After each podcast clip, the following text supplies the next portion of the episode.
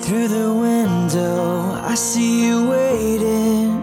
You are smiling, cause I'm coming. Your eyes are a story, an ocean of memories, pictures of 嗨，各位同学，大家好，我是姚老师，欢迎来到今天这一期的英语口语美养成每日一句 Express to Impress。今天的话呢，我们来学习的句子来自于 Friends Season One Episode Fifteen，老友记的第一季第十五集。Look, Al, I'm not playing hardball here, okay? This is not a negotiation. This is a rejection. Look, Al, Al, I'm not playing hardball here, okay? This is not a negotiation. This is this is a rejection. Look, Al, I'm not playing hardball here, okay? This is not a negotiation. This is a rejection. 听着，Al，我不是在故意为难你好吗？这不是谈判交涉，这叫做拒绝。Look, Al, I'm not playing hardball here, okay? This is not a negotiation. This is a rejection.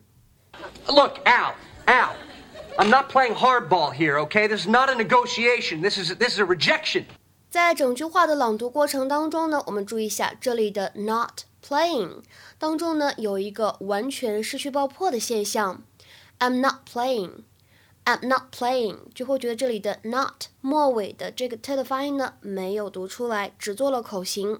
I'm not playing，而且呢这个单词 hardball hardball 当中呢也有一个完全失去爆破的现象。除此以外的话呢，后面两句话当中呢都有连读的现象。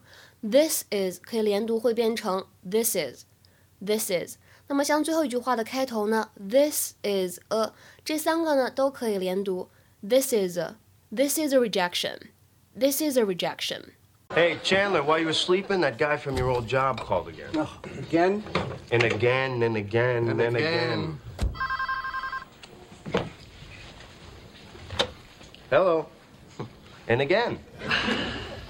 Hey, Mr. Kostelik, how's life on the 15th floor?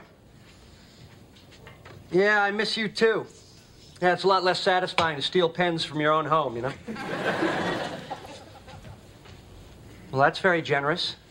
Uh, but look, this isn't about the money, you know? It's just I need something that's more than a job. I need something I really care about. And that's on top of the year-end bonus structure you mentioned earlier? Dream, dream.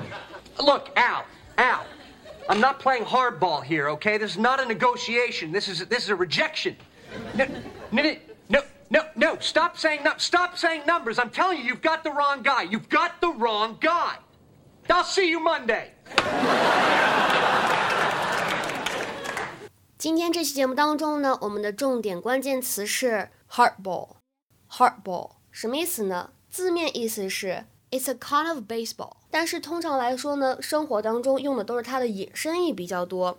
比如说在刚才这个视频片段当中呢，Chandler 他的意思就是。老板啊，我是真的不想去工作，而不是使用这种手段去要求你提高薪资，为我自己争取更多福利。我这就是明确的拒绝啊，我就是不想去啊，对吧？所以呢，什么叫做 hardball？hardball。It is used to refer to a way of behaving, especially in politics, that shows that a person is determined to get what they want, even unfairly or dishonestly. 就是为达目的啊，无所不用其极。通常来说呢，在生意的场合，或者说在政治的场合，用的比较常见。比如说 hardball politics，hardball politics，它这个时候呢，指的不是硬球政治，而指的是铁腕政治，就是手段比较强硬的这样一种政治。那么再比如说，I want us to play hardball on this issue。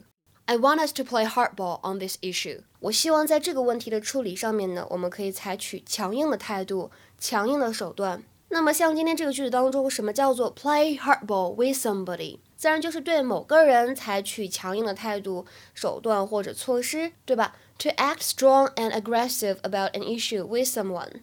比如说，If he wants to play hardball with us, we can play that way too. If he wants to play hardball with us, we can play that way too. 如果他想来硬的，我们可以以其人之道还治其人之身。那再比如说，I think it's time we play hardball with the suspect. He's not going to talk otherwise. I think it's time we play hardball with the suspect. He's not going to talk otherwise. 我觉得呢，怎么样呢？该是时候来点强硬的手段了，不然这个犯罪嫌疑人他是不会开口的。今天的话呢，请同学们来尝试翻译一下下面这个句子，并留言在文章的留言区。We're prepared to play hardball with the company if it means we'll be paid the appropriate amount for our work. We're prepared to play hardball with the company if it means we'll be paid the appropriate amount for our work. 今天的话呢，我就先讲到这里了。 今天晚上八点钟，我们会在微信群呢有免费的口语角活动。本周的话题是 Your New Year Resolution，大家的新年安排和计划。如果有同学还没有添加我的微信的话呢，可以加一下 Teacher 幺幺五，只有最后这个五呢是阿拉伯数字，前面呢全部都是小写的英语字母。期待各位同学的踊跃参加。See you then.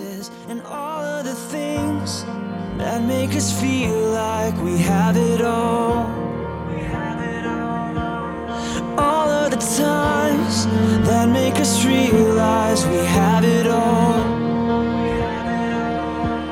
We have